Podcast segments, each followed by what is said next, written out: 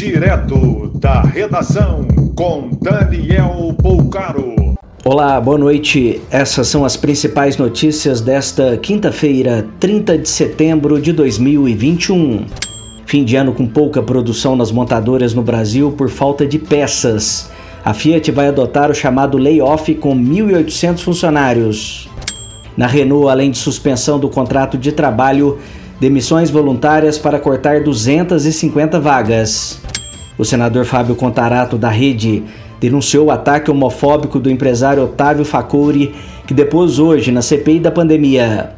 Otávio pediu desculpas, afirmando que foi um comentário infeliz nas redes sociais e classificou o episódio de brincadeira de mau gosto. De acordo com Bolsonaro, não há possibilidade de racionamento de energia elétrica, apesar da pior crise hídrica em 91 anos.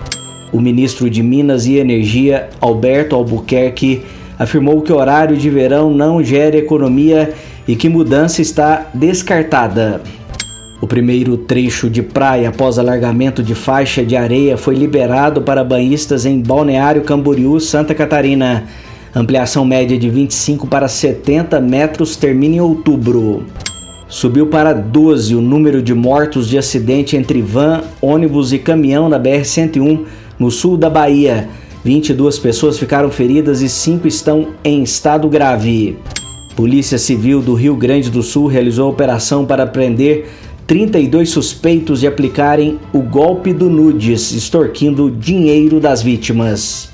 Em cinco meses, o grupo criminoso que age exclusivamente nas redes sociais movimentou 5 milhões de reais.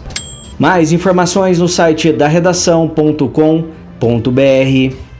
Você ouviu direto da redação com Daniel Bolcaro.